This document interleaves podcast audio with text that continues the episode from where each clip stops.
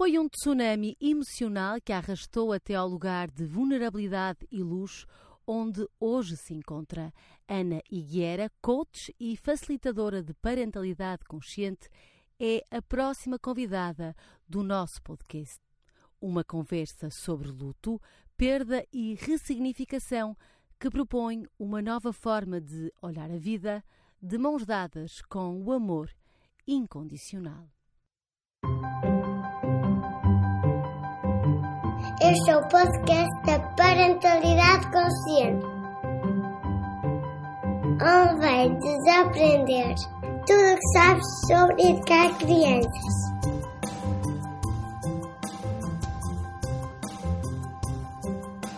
Bem-vindo. Bem-vindos ao terceiro episódio da terceira temporada do podcast da Parentalidade Consciente. Olá, Mia. 3-3, portanto, este episódio promete. Ah, olá, Mariana, sim, e que vai ser um, qualquer coisa este episódio, acho eu, que nós ambas as que já conhecemos a nossa, a nossa convidada e já falamos com ela em outros contextos, não é? Sim, tanto uma como outra, tanto profissionalmente como, como pessoalmente. É uma querida amiga da minha e minha também, uh, que a vida nos trouxe. É a Ana Higuera. Olá, Ana, bem-vinda. Olá, duas. Obrigada, minha. Ah. Obrigada, Mariana. Temos aqui um, aqui um, episódio com três nacionalidades. Pois é. Não é? é.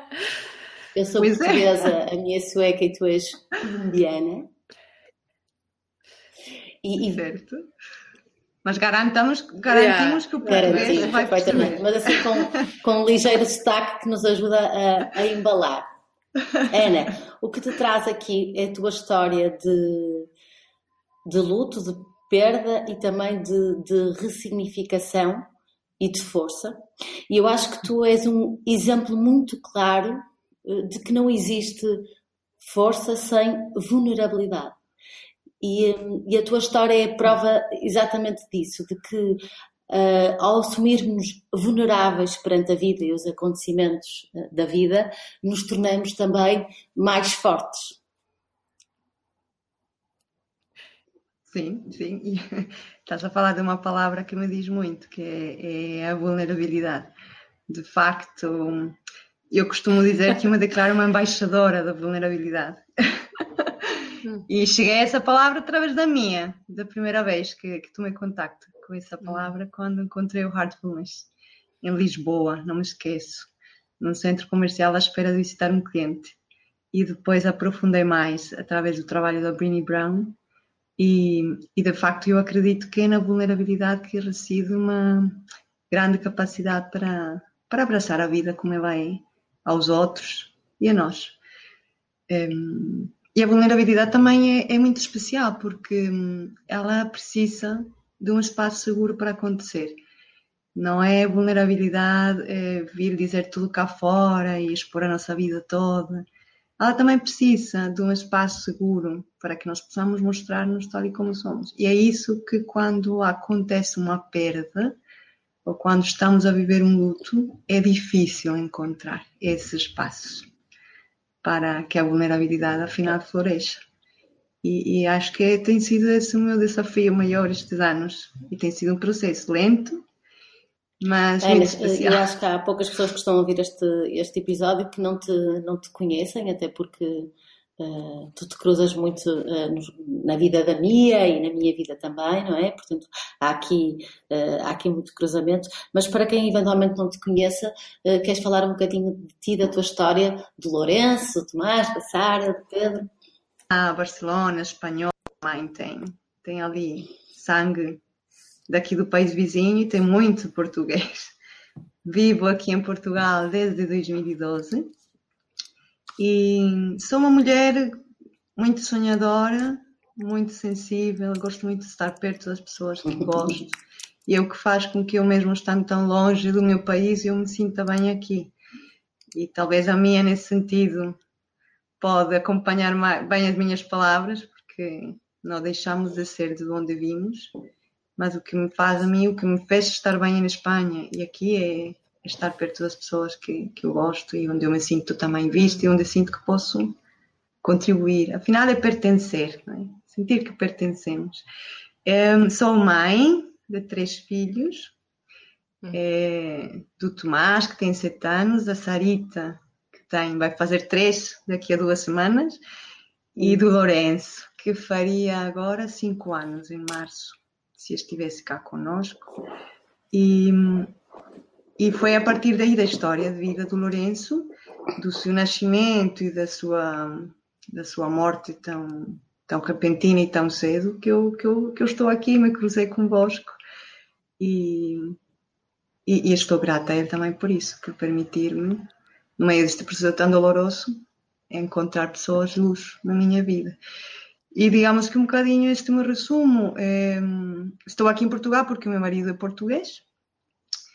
Mudei de país, eh, inicialmente para a Espanha para fazer um mestrado em marketing. Sou engenheira, fui professora de física, matemáticas e já andei numa empresa a gerir uma equipa e muitas coisas, assim, uma vida muito louca. E cheguei a Portugal com a intenção também de, de parar um bocadinho. E a vida fez-me mesmo parar. Deu-me essa possibilidade de uma forma bruta e, difícil. E agora dedico-me a, a, ser facilitadora de processos de desenvolvimento pessoal. Sou coach, eh, facilitadora de parentalidade consciente, formadora e, e apaixonada pela coragem, pela vulnerabilidade. Ajudo também de forma solidária famílias e mulheres que passam por estas perdas. E recentemente publiquei um livro que se chama Acordar com a Vida e estou em conjunto com mais nove mulheres muito especiais a desenvolver uma, uma associação que se chama Corações que Voam que, que tentam é... homenagear também estes processos de, de, de, de, mães que perdem os seus filhos, não é? Sim, que pretende especialmente humanizar a perda e colocar uma narrativa diferente à volta da perda e do luto. Nós crescemos com uma narrativa e uma culturalmente muito associada ao luto como algo muito mau que nós temos que resgatar e tirar dali, é uma dor que não podemos estar ali. E, e, e, a nossa intenção é permitir que esta, que esta dor seja vista de outra forma. E que afinal as mães que nos procuram e as mães que me têm procurado a mim estes anos estão a essa procura desse espaço seguro que estávamos a falar de não se sentirem malucas no meio desta dor que elas estão a viver.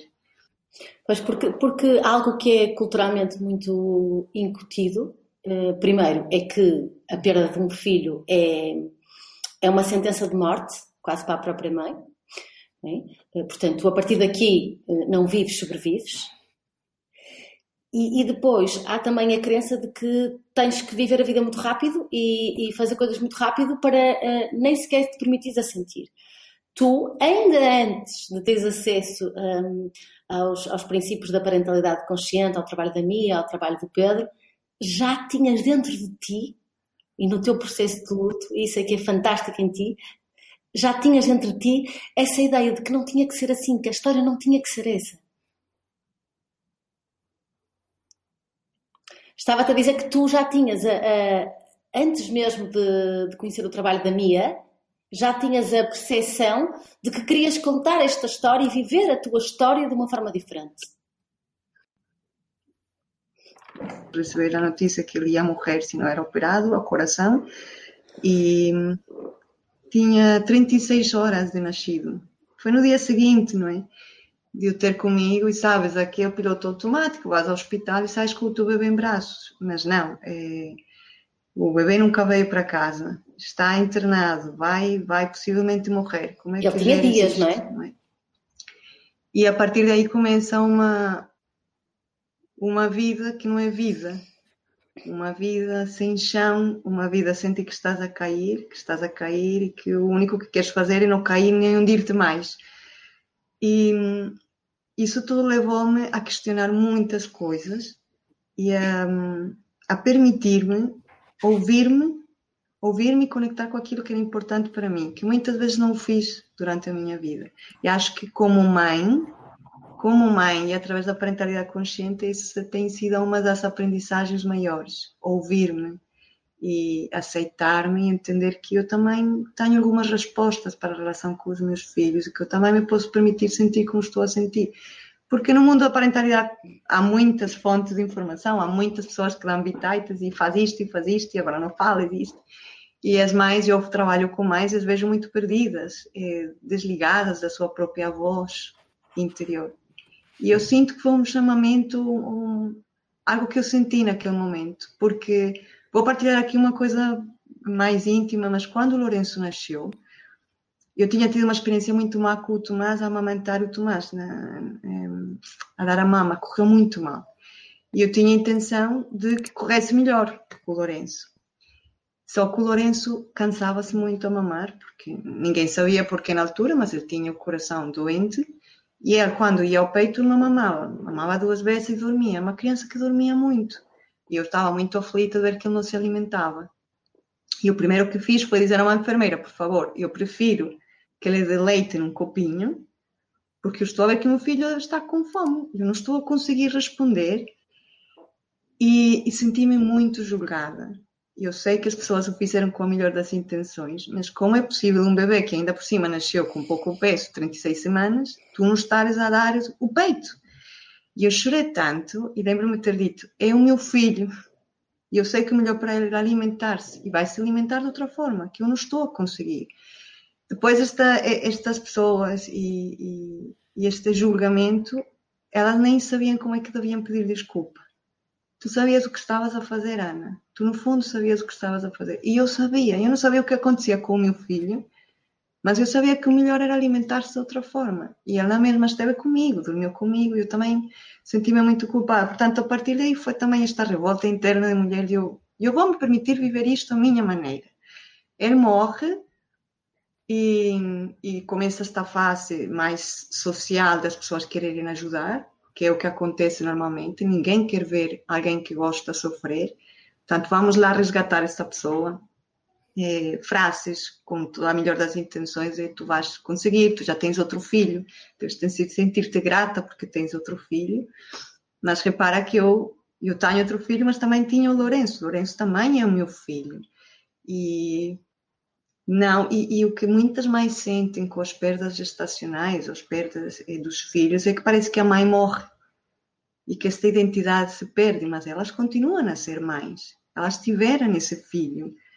É, ele estava na sua barriga, não é? E, e elas sofrem muito. Quando é me perguntam se eu sou mãe, eu nem sei o que é, que é de dizer.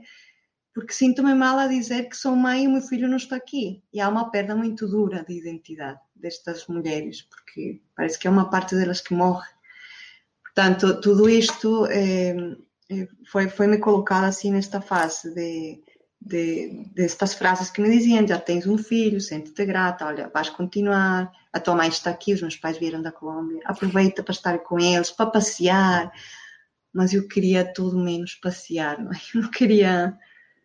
Olha, era o senhor de Matosinhos, lembro-me, eu fui com muito esforço para ver o Tomás contente, porque também estava a lidar com o luto do Tomás. É. Mas eu só me apetecia estar em casa e chorar. Eu lembro que eu chorava na casa de banho e eu ia palmar aqui à frente e chorava. A empregada preparava meu pequeno almoço muitas vezes e dizia, vai, vai lá fora. E eu dizia, vou lá fora, que Tomás ia para a escola. E os meus dias passaram assim muito tempo, Mariana, perdida perdida, mas ao mesmo tempo um, à procura de ti própria, não é? Porque quando nós, uh, hum. não, quando, quando não nos é permitido viver esse próprio sofrimento, eu calculo que sofras duas vezes. Ou seja, que sofras uh, porque estás a sofrer e sofres porque é suposto não estás, estás a levar a vida para a frente. E, portanto, estás a levar a vida para a frente, com umas grandes aspas, contrariada, e ainda por cima estás a sofrer. Portanto, é um duplo sofrimento. Ao passo que Sim. escolher fazer o que tu fizeste é só sofrer. Sim, não é fácil, sofre, sofre, sofre quem está a viver o luto e sofre quem está a acompanhar, porque certo. quem está a acompanhar sente-se muito inútil ou muito impotente, não é? Ver que não consegue. É duro para todas as pessoas que estão envolvidas. Eu estou agora a acompanhar uma mãe que ela perdeu um filho também, Lourenço, e ela falou: Vou trabalhar. E, e nestes dias partilhava comigo: sinto muito mal, as pessoas estão-me a julgar muito por eu ter decidido voltar ao trabalho tão cedo. Portanto, é muito difícil eh, estarmos todos contentes com as nossas escolhas e estamos sempre prontos. Se volta cedo, porque foi tão cedo. Se não volta, ai, porque precisa ir para, para andar com a vida para frente. Portanto, é, é tão difícil e isto do, do luto realmente não há há caixinhas onde encaixemos todos. Há uma, há uma escritora, não sei se, se conhecem, que se chama Megan Devine. Ela tem um livro que se chama Está Tudo Bem Quando Não Está Tudo Bem. Ela perdeu o marido com 40 anos, afogou-se, um homem saudável, desportista, e ela dedicou-se, debruçou-se, ela é psicóloga, terapeuta, a estudar o luto. É, e, e, a conclusão de um dos livros dela que eu li é que não há faces do luto que se adaptem a todos. Existiram, é, foram criadas em 1969 para tentar explicar a dor das pessoas, mas realmente não há fórmulas. De facto, o livro que eu escrevi partilha mesmo isso. Não há fórmulas, eu partilho o que faz sentido para mim. Mas é, esta capacidade de acompanhar alguém que está em luto, ou de quem está em luto, viver seu, a sua dor, é-nos retirada muito cedo de muitas formas de quando somos pequenos, na educação que nós recebemos. Ouvi falar, uh, estava a pensar que, que, que, que, o processo pelo qual tu passaste é quase é semelhante na estrutura ao não fiques triste que nós dizemos regularmente às crianças. Muito, sim, sim. São muito sim. idênticas ao aquele não fiques triste que nos sai da boca não fiques triste, isso a mãe já resolve, vamos comprar outra coisa nova, não te preocupes, não é? é esta vulnerabilidade, esta capacidade das crianças conectarem-se com as suas emoções, nós, com a melhor das intenções, a retiramos. E estamos a negar a eles uma parte fundamental da experiência humana, que é sentir, que, que, são as emoções, não é? É impossível ser humano e não sentir, e não passar pela zanga, pela raiva, por tudo isto. Eu, eu vivi uma fase muito, essa fase mais perdida também, muito sangada. Eu lembro-me uma vez, eu, eu olho para trás, lembro-me daquela história, eu digo, se um dia encontro esse homem, eu, eu devo uma grande desculpa. Vieram cá entregar a casa uma encomenda e, e eu tinha de pagar, não me lembro quanto era, mas eu, o senhor não tinha troco. E eu fiquei de tal forma transtornada, porque eu não tinha troco, que, que não era é não ter o troco. Eu estava muito magoada, muito sangada. Eu já vários dias aqui em casa a chorar, que eu lembro-me que ele disse, então, olha, não deixa encomenda. Eu disse, ah, deixa, deixa. E vai buscar o troco e vem trazer. Eu perdi-me de tal forma que saí, acompanhei o senhor até, até o elevador, disse tanta coisa. Liguei ao porteiro do condomínio, não deixe sair o senhor. Eu depois senti-me tão mal. Mas eu era capaz, com o senhor carteiro, com a professora de tomate, de descarregar tanta coisa, sabes? justamente por isso tem capacidade nossa também que nós temos de lidar com as emoções. Eu ia passando esta raiva para todos, para todos. E, e foi um processo realmente de me levantar com muito esforço e, e, e auto, autocompaixão e aceitar que isso fazia parte, essa revolta, essa raiva, sentir-me assim tão. Permitiste tão, isso tão também. fora de mim, tão fora de mim, sim. Não, não, não era eu. Né? De facto, quem me conhece diz que uma das palavras, lembro-me a minha também uma vez me disse, é a serenidade, e de facto é uma das minhas maiores intenções de amiga, e de facto eu, eu estava completamente afastada disso. Mas é aí que nos conhecemos mais, nesses relacionamentos também com os outros. Portanto... Mas sabes, estava-te a ouvir falar, e, e, eu sei que tu, quando o Tomás de, uh, morreu, ai, quando o Tomás, quando o Lourenço morreu, uh, que, que, a, que, a, que, a, psicóloga do hospital te aconselhou a, hum. a tomar medicamentos, tudo isso, e que, tu, e que tu não quiseste fazê-lo. Uh, não. E, e, e, esse facto de não teres querido fazer isso e de teres permitido viver essa fase uh, de, de, raiva, não é, que tu descreves, permitiu-te depois dar o, o passo para a fase seguinte, não é?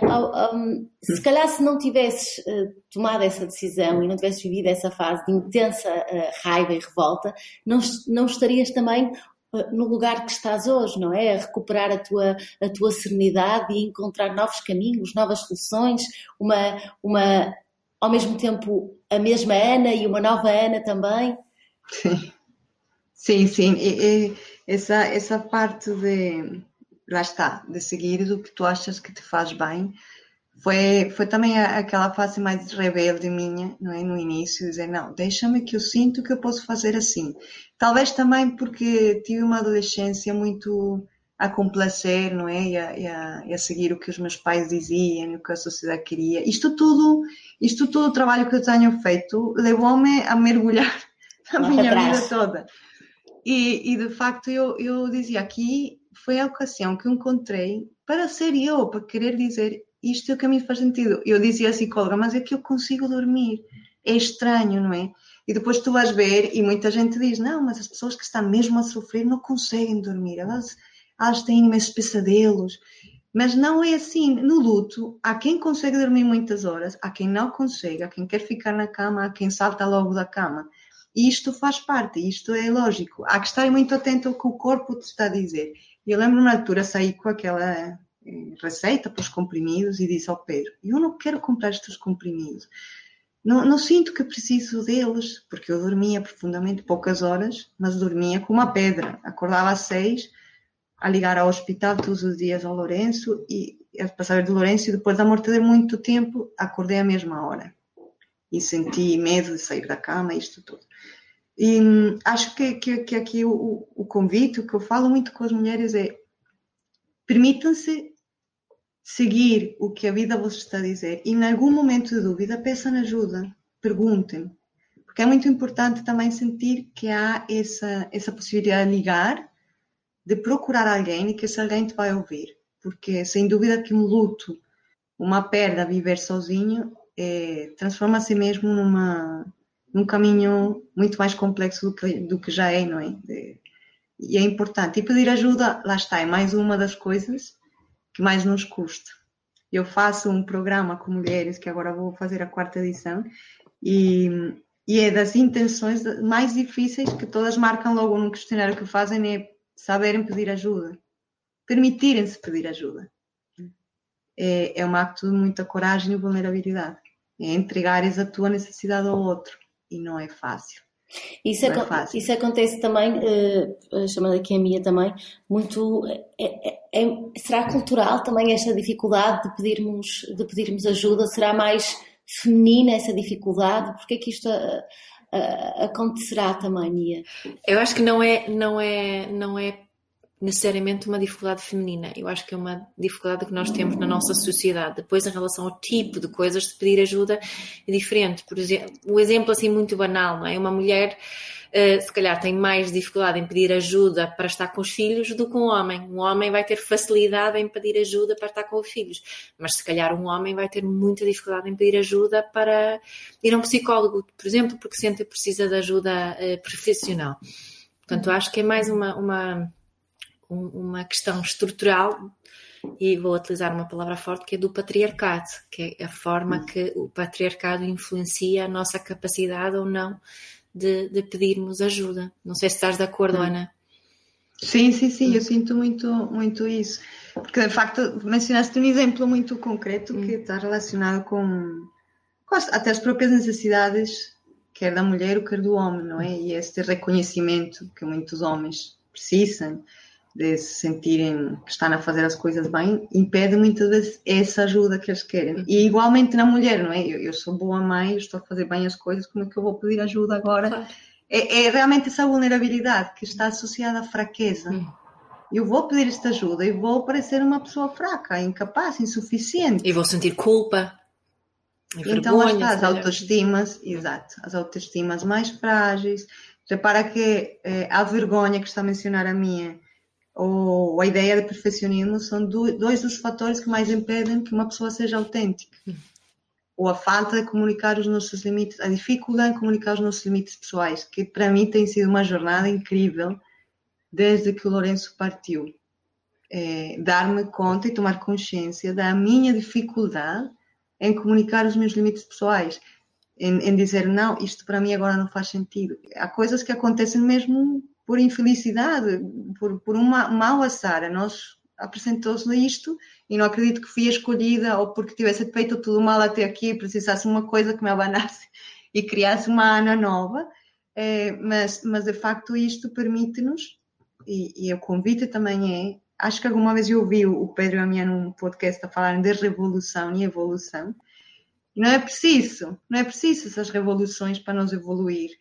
Infelizmente, é, muitas vezes esperamos que isso aconteça, não é? Para abrir os olhos, mas há quem nem acorda. Daí que o livro chama Acordar com a Vida, porque não precisamos estas grandes provações horríveis para acordar com a vida que estamos a viver. E, e então esta viagem tem sido isso, descobrir-me quem é que eu sou, como é que se vive depois de perder um filho, como é que se sobrevive, como é que ele continua a fazer parte da minha vida, como é que eu me relaciono com esta pessoa que já não está. Porque o amor permanece. Quem perde um marido, quem perde um avô, o amor está ali, só que a relação muda. Já não, já não já não o acaricias. Mas, mas isso também tem a ver um bocadinho um, com o sentimento de propriedade que nos é incutido, não é? Nós crescemos a dizer o meu pai, o meu marido, o meu filho, o meu isto, o meu aquilo, uh, e, e de facto há, há, há vários autores que, que, que, que, dizem que os filhos não são nossos, não é? Somos emprestados e, e, e tu tens essa, essa experiência. Um, e como se calhar nós nos devemos. Uh, mudar aqui o chip uh, e ter a consciência que nós uh, somos uns dos outros sem sermos propriedade uns dos outros, não é, Ana? Continua, eu acredito que sim. Ah, é como existe. falámos no episódio anterior, no divórcio, Mariana, que é como se houvesse há uma transformação da relação. E acho que tu já mencionaste isso alguma vez também, Ana, não? É uma transformação da relação. Sim, sim, sim transforma-se porque, olha, estavam a falar de divórcio e o divórcio é uma das é uma perda, é? é uma perda, é um caminho também, entre aspas, um luto. Com uma pessoa que não morre, mas que está em vida, mas que, que se transforma a relação com essa pessoa. E, é, e, e, nas perdas acontece o mesmo. Tu, tu transformas a relação, a forma como falas, como sentes, como te permites reconectar com essa pessoa. Eu, eu eh, por acaso, agora em março, vou lançar pela primeira vez um, um, programa para pessoas que estão a lidar com alguma perda. E o processo é muito bonito porque passa por algumas fases e é uma fase muito importante que é a reconexão, sim? permitir este reconectar com o que tu perdeste. Que eu fazia muito e eu faço com o Lourenço, através da música, da escrita, de visitar eh, o cemitério, de ir ver o mar, não é? De contar histórias do Tomás, das fotos que estão em casa, tudo aquilo me permite reconectar com, com esta pessoa. Se eu me permito, há quem não o faz, é, quem guarda tudo, quem esconde tudo, porque é um processo que dói, mas que também cura. Portanto, esta reconexão é importante e isso ajuda Olha, depois mas eu sei que, que, re, re, sendo uma mãe extremosa e muito carinhosa e reintegres uh, passaste também por um processo a verdade, o verdadeiro desafio de é transformação da tua relação com o Tomás, o teu filho é mais velho, e que uh, a, Sara já entra nesta nova narrativa, porque já, já nasce a narrativa e tu te ouves, eu ouço-me falar é? de 2016 uh, agora. E esta narrativa todo, é bonita todo, porque ela todo este processo de revolução que tu viveste e, e acho que aí trouxe também mais significado às tuas relações, e a, nomeadamente e à luz, quando conseguimos ir transformando esta narrativa a outras nossas histórias. Não só de perda, de tudo, não é? Dos relacionamentos, de, até com os filhos. Oh, oh, Ana, estava aqui a pensar, ou tinhas outra pergunta, Mariana, agora em relação. Não, eu estava a pensar, porque há quem diga que, que é o nosso maior eh, medo é o medo da morte e o segundo que é falar em público. Hum. que é engraçado. Mas que o nosso maior medo é o medo da morte. Eu suponho que o estudo, neste caso, tenha mais a ver com, com a nossa própria morte, né? mas também temos. Temos, hum. eu, eu lido com pessoas, eu também me consigo conectar muito com essa emoção do, do medo da morte das pessoas que eu mais amo. Não é? Porquê é que que temos hum. tanto medo disso? Porquê é que é tão difícil? Minha, porque, porque amamos. É? Eu, eu, sinto que a experiência humana passa uhum. por amar e por entregar aos outros. É o que dá propósito também à nossa vida. Somos seres de uhum. relações. Então, quem ama sabe que em algum momento da sua vida vai experimentar a dor da perda. Em algum momento, porque não há vida Sim. sem morte. E como nós crescemos a, a, fugir da dor, muitas vezes parece que, que fugimos de amar os outros, temos medo de amar, porque em algum momento eventualmente vamos perder. Eu acho que o bonito, ou o desafio de estarmos aqui é permitirmos-nos conhecer a profundidade o que é, que é amar outra pessoa e também permitirmos-nos conhecer o lado de transformar essa relação e de mudar, porque assim vamos sentir-nos mais uhum. livres. Enquanto não nos permitimos e fugimos deste medo da morte, vivemos muito atrapalhados nestas relações que construímos. É o que eu tenho sentido é, da minha própria experiência e das mulheres que acompanham, não é?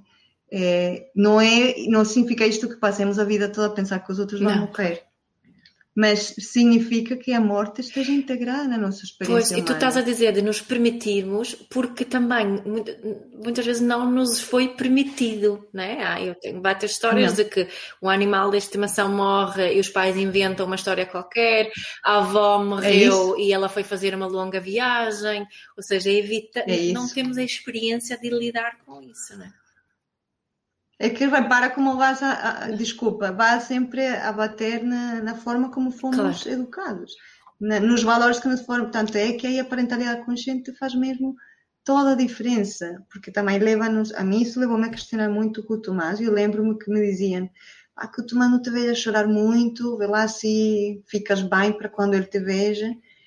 Mas eu pensava, como é possível, se eu estou aqui com umas olheiras que eu não consigo, o miúdo entra à casa de banho e vê-me a tomar banho com os olhos vermelhos de chorar. O que é que eu vou inventar? Estou triste porque o teu irmão não está. Eu estou muito triste porque ele não está aqui.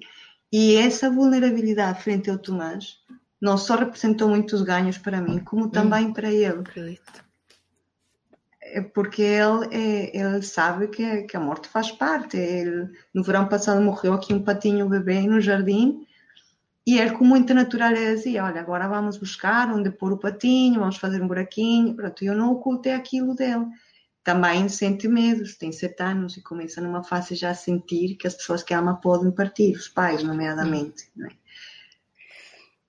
Ana, mas eu sei que, que, que, tu, sendo uma mãe extremosa e muito carinhosa, eh, eh, passaste também por um processo, como eu também, de transformação da tua relação com o Tomás, o teu filho mais velho, e que a, a, Sara já entra nesta nova narrativa, porque já, já nasce depois uh, de, do Lourenço ter nascido, não é?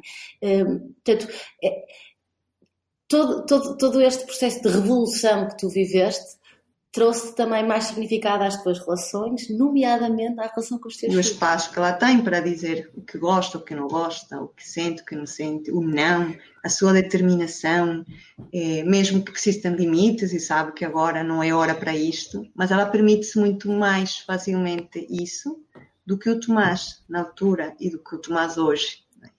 Porque é, eu sou sincera, a voz do Tomás, quando pequenino, foi muitas vezes mandada calar fui eu que muitas vezes disse, não é assim, ponto. Sou eu que sei. Fica calada, é a mãe que sabe. Sou eu que faço. Nesses dois primeiros anos, é, já logo a seguir a morte de Lourenço, eu comecei uma relação diferente com o Tomás, mais desejador e a falta e muita proximidade com ele.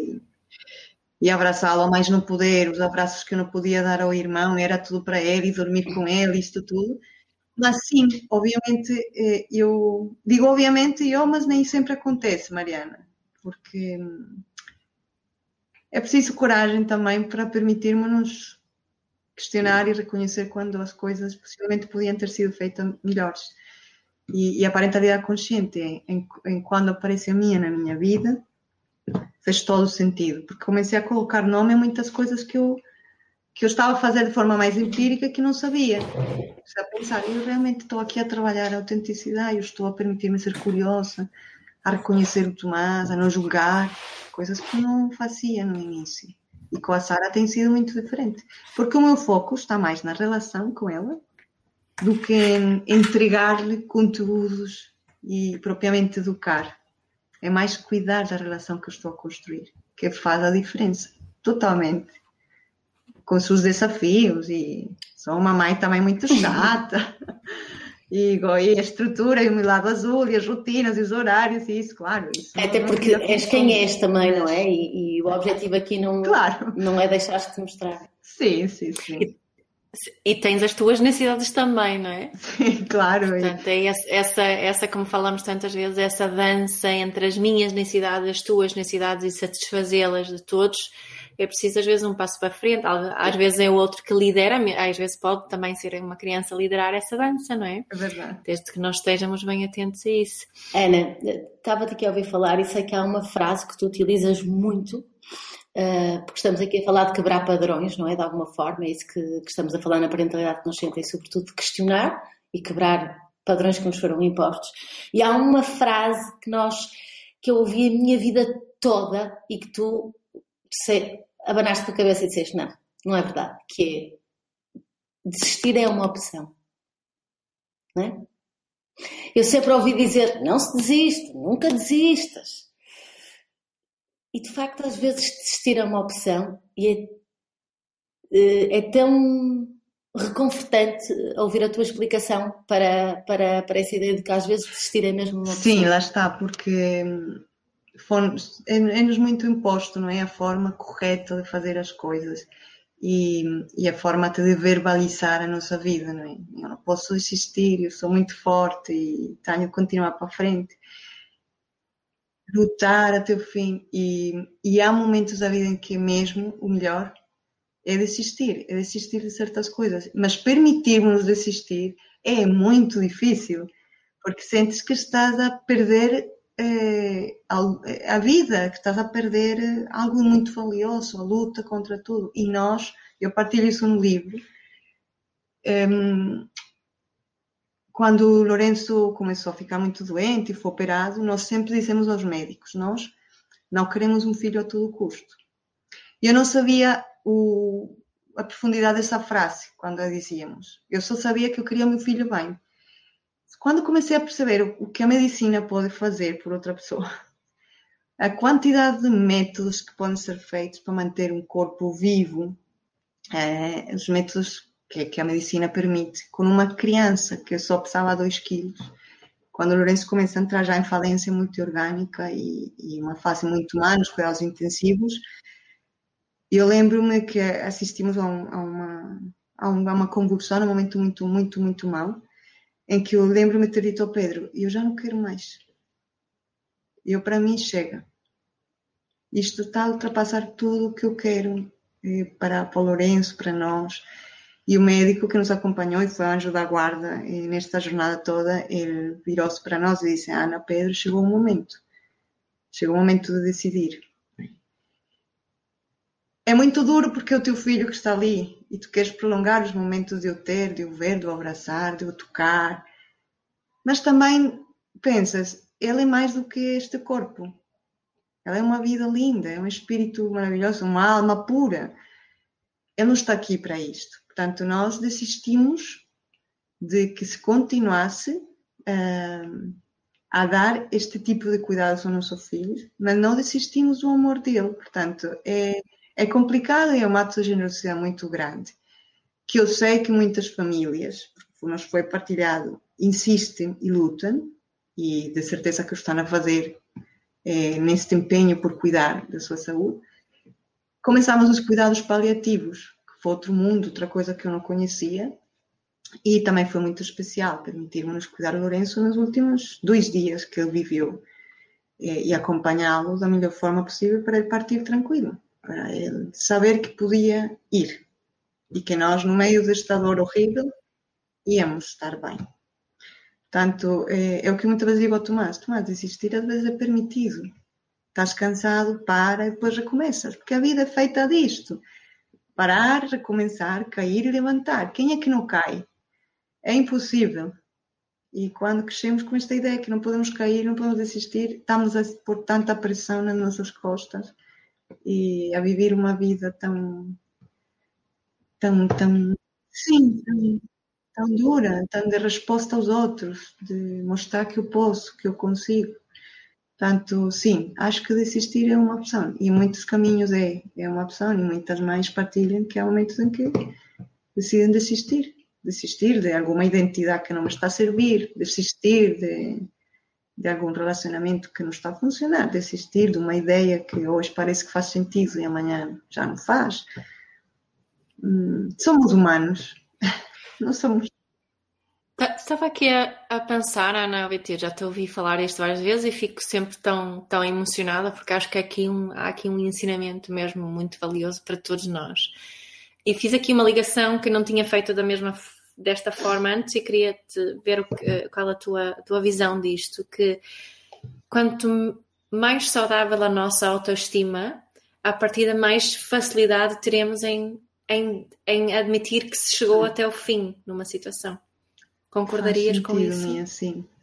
Sim, porque a autoestima, a autoestima leva-te a seres muito fiel àquilo que tu és, a não sentires medo do julgamento que possa vir de fora e a saber que o teu valor Exato. não depende disso.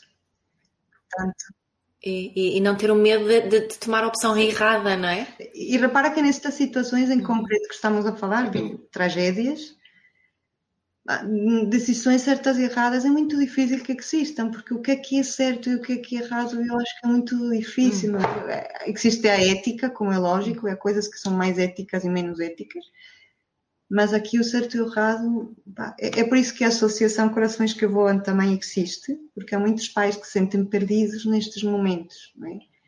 porque eu vou me sentir muito julgado se faço isto que eu quero estar com o meu filho quando morra e quero tirar fotos, mas que vergonha, como é que eu vou tirar uma foto ao meu filho que morreu? É, estas coisas todas que vêm da nossa cabeça, do que ouvimos, não é? Hum. E é preciso criar outra narrativa à volta disto. É urgente que, que as pessoas. E, e, nesta, nesta outra narrativa, Ana, uh, entra muito uh, a escutativa, não é? Porque tu partilhavas aqui no início do episódio que não é por mal, mas que as outras pessoas à volta uh, querem muito querem muito dar respostas, querem muito dar opiniões, querem muito dar input e provavelmente, não sei o que é que tu pensas sobre isto, uh, o, que, o que alguém que está ao lado alguém que, que está em luto pode fazer apenas é praticar uma escuta Sim, eu, eu, sinto, não sei se vocês concordam, eu sinto que nós somos uma cultura, uma sociedade que não se dá bem com o silêncio. É a minha sensação. E uhum. quando falo de silêncio, não falo só da ausência de barulho. É o silêncio de um olhar, é o silêncio de um abraço, é o silêncio de um estar. Eu estive nos cuidados intensivos 54 dias e não havia propriamente silêncio, não? É? era nas máquinas, os pitos. O Lourenço tinha um respirador que fazia um barulho, o respirador de alta frequência faz um barulho muito forte. É os médicos, é o raio-x e tudo. Mas eu vivi intensamente 54 dias, um silêncio profundo.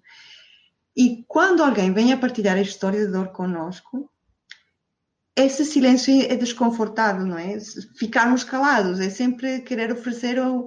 Olha, mas foi melhor assim, não é? Anda cá, vamos sair, vamos. Sim, é Salvar, não é? E o silêncio na empatia é muito amigo. Não é ficar calado.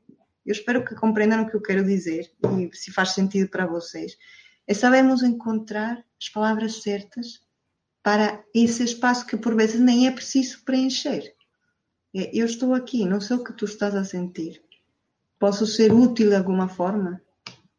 Na semana passada, a minha melhor amiga, grande amiga, madrinha do nosso casamento, amiga desde pequenas, perdeu o filho, é, teve um aborto na metade da gravidez. Primeiro filho desejado, amado, e eu não, nunca desejaria isto para ninguém, menos para, para ela, que a amo profundamente. Chorei tanto na semana passada com essa notícia e temos, ela ainda não está, ela ainda não quis falar comigo ao telefone. E eu estou aqui. Eu cada dia mando um coração pelo WhatsApp, uma frase, digo estou aqui. Ela ontem fez anos e disse, não sei se vais celebrar ou não a tua vida, eu celebro a tua vida contigo. E ela agora, é, ontem mandou uma mensagem e quero te ligar.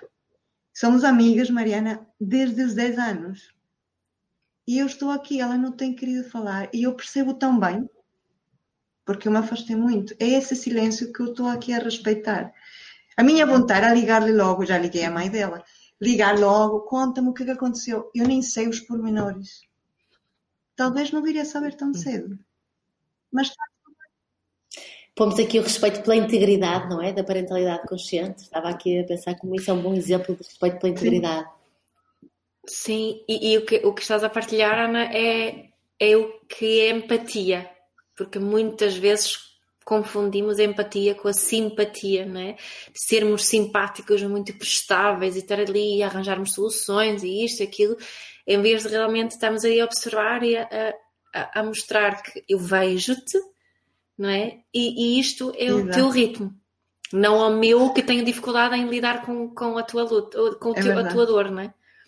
Mas a simpatia é mais para salvarmos-nos a nós e a empatia é realmente ajudar é o isso, outro. Minha, é isso, é, é ver o outro e permitir esse silêncio e esse ritmo.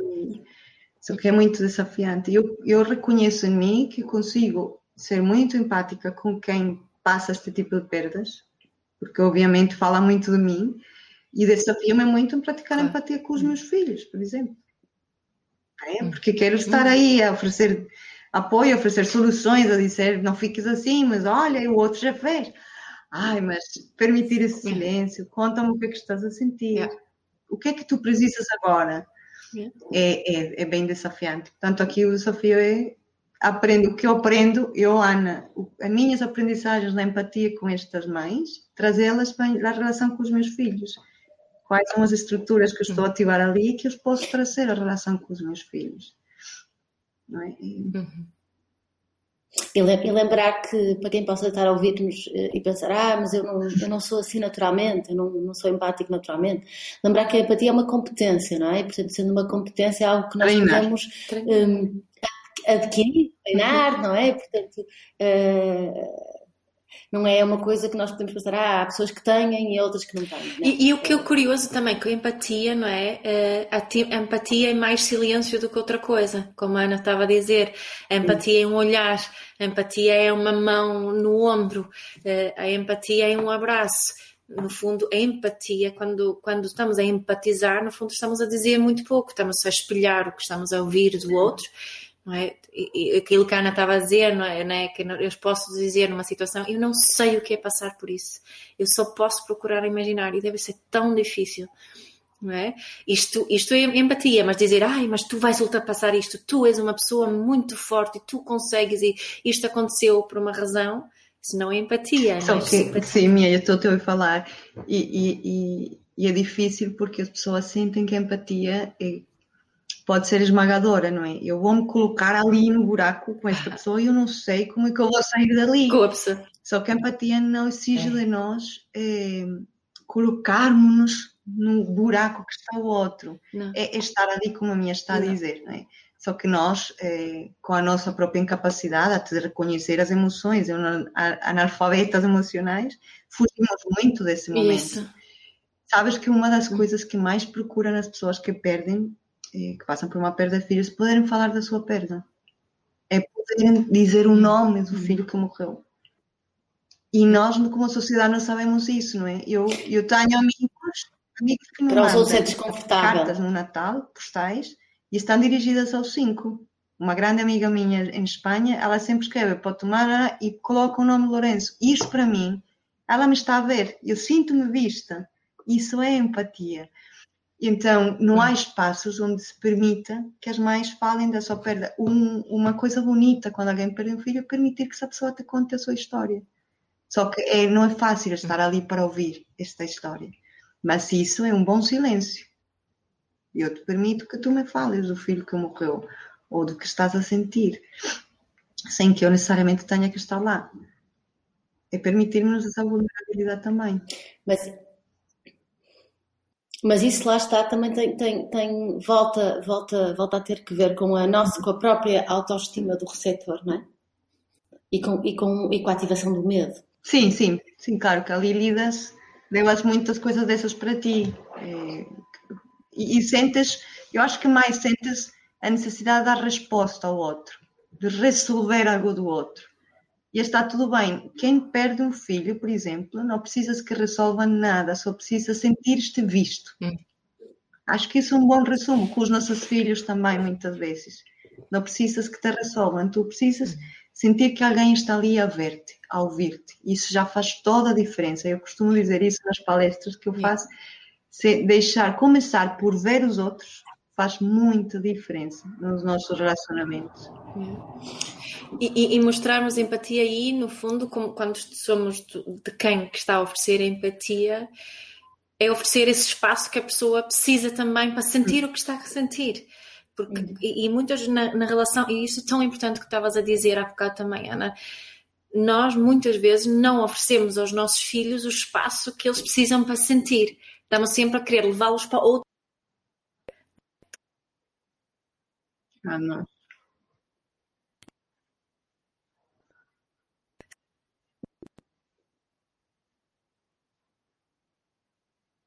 Aliás, até partilham coisas comigo que não partilham com outros. Há pouco uma mãe mandou-me uns prints do telefone de umas mensagens que trocou com uma enfermeira. Que disse, eu senti-me tão magoada com isto, mas eu não consigo dizer isto a ninguém. É normal eu sentir esta mágoa com isto que esta pessoa me disse. E é isso, empatia. Ela não sentiu com um espaço seguro para dizer à enfermeira o que ela estava a precisar. Hum. É muito duro quando tu, num ambiente destes hospitalar, não sentes esse espaço, essa empatia. Dizer, olha, estou a sentir este medo, eu quero, eu muitas vezes dizia, posso pegar no meu filho? Deixa-me pegar nele. Não podia. Não, olha, mãe, mais tarde, olha, mãe está aqui a chorar tanto, já não chore mais, não, não gostamos de a ver chorar assim. Eu percebo o que elas diziam, mas eu só queria estar ali. Eu chorava o dia todo nos primeiros dias. Eu parecia uma Maria Madalena sentada naquele cadeira e só chorava porque era o melhor que eu podia fazer naquele momento. Não podia pegar.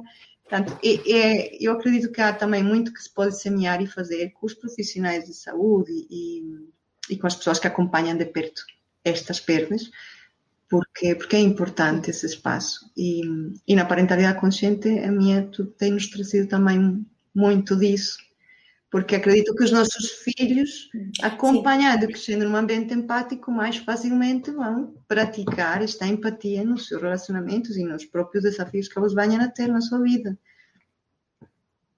Hum. Claro. Sim, e agora que estamos assim eh, eh, numa altura de confinamento, que estamos muito tempo em casa, eh, podemos pegar neste, nisto que tu disseste para aplicar a casa. Muitas vezes nós não temos que ir brincar com os nossos filhos, não temos que responder ao que eles querem, não é? Não temos que fazer, como tu dizias, quando alguém passa por um processo de, de luto. Nós não temos que fazer nada disso, nós só temos que, que os ver, nós só temos Sim. que. que, que só temos mesmo que os ver. Ok, tu queres brincar aí? Ah, o que é que tu querias fazer? Olha, eu agora não posso. Olha, eu vou, eu vou partilhar aqui uma coisa.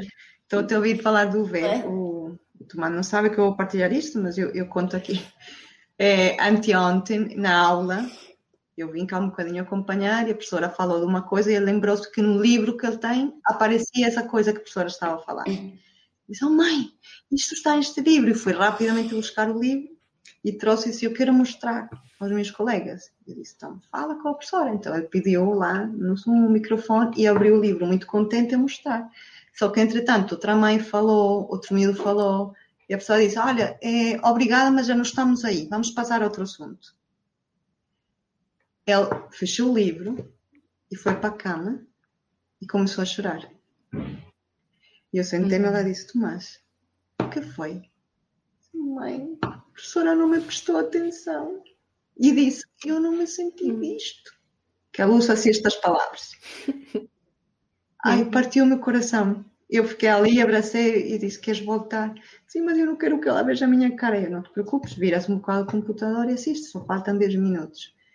Bastava ela ter dito: Eu sei, é muito complexo isto. A mãe fala: Olha, obrigada, estou a ver que aquele está no livro. Diz-me só o nome do livro. Pronto é, isto é sentir-te visto, não é? Fazer uma pergunta, como se chama o livro?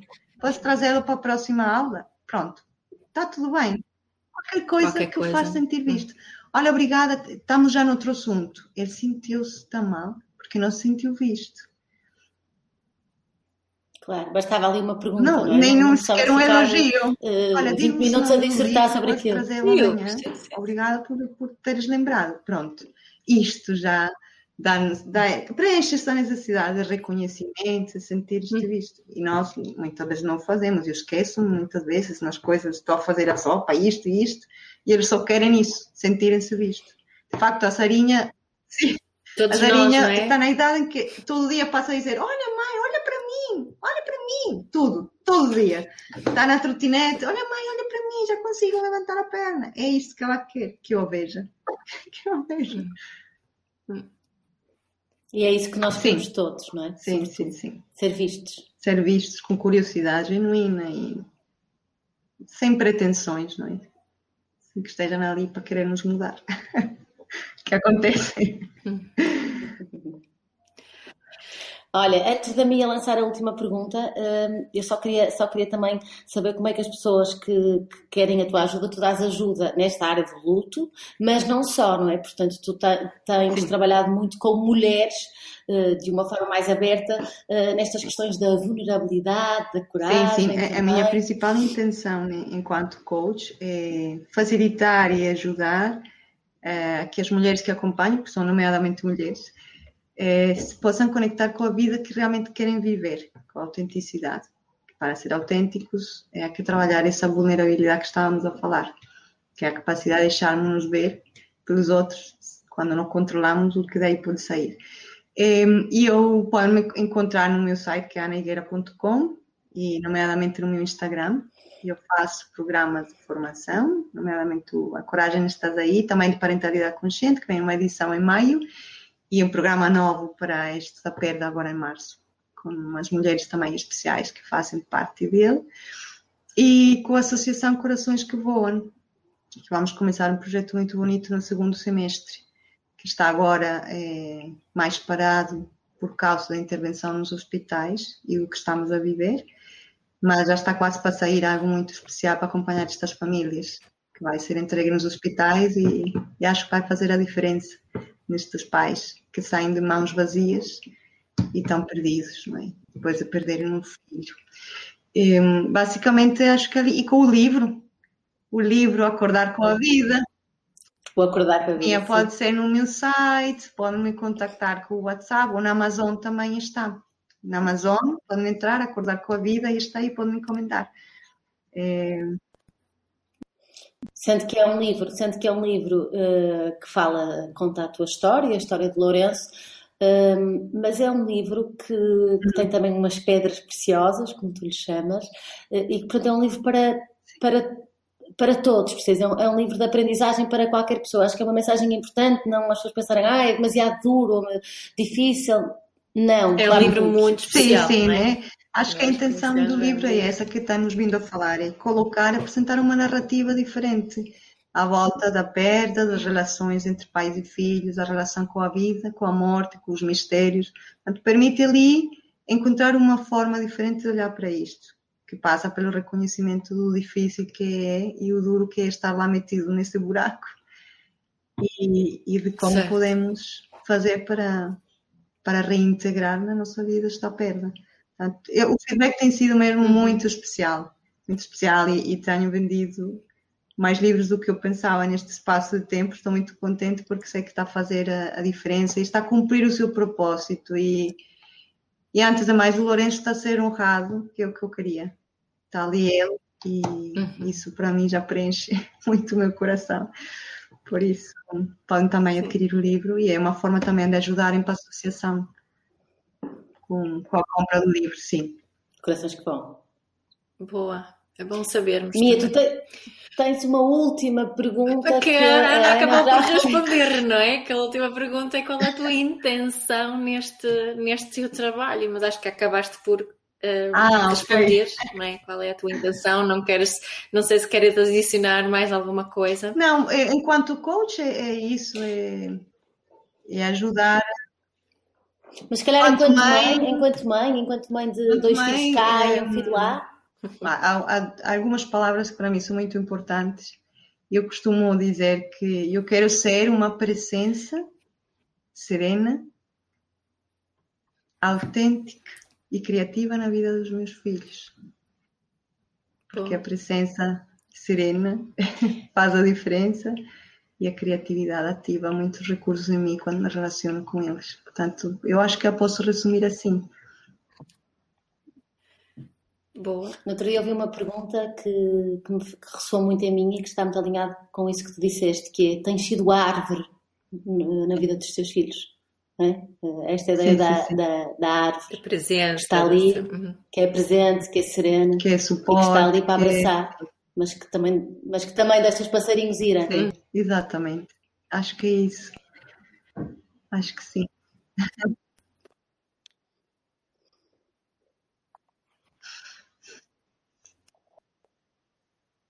Conseguimos.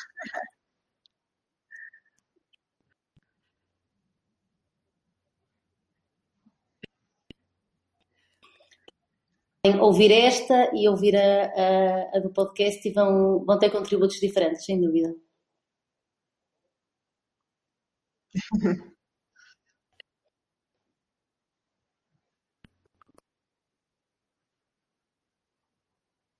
E também a Ana aparece no Filhos e Cadinhos no é. canal.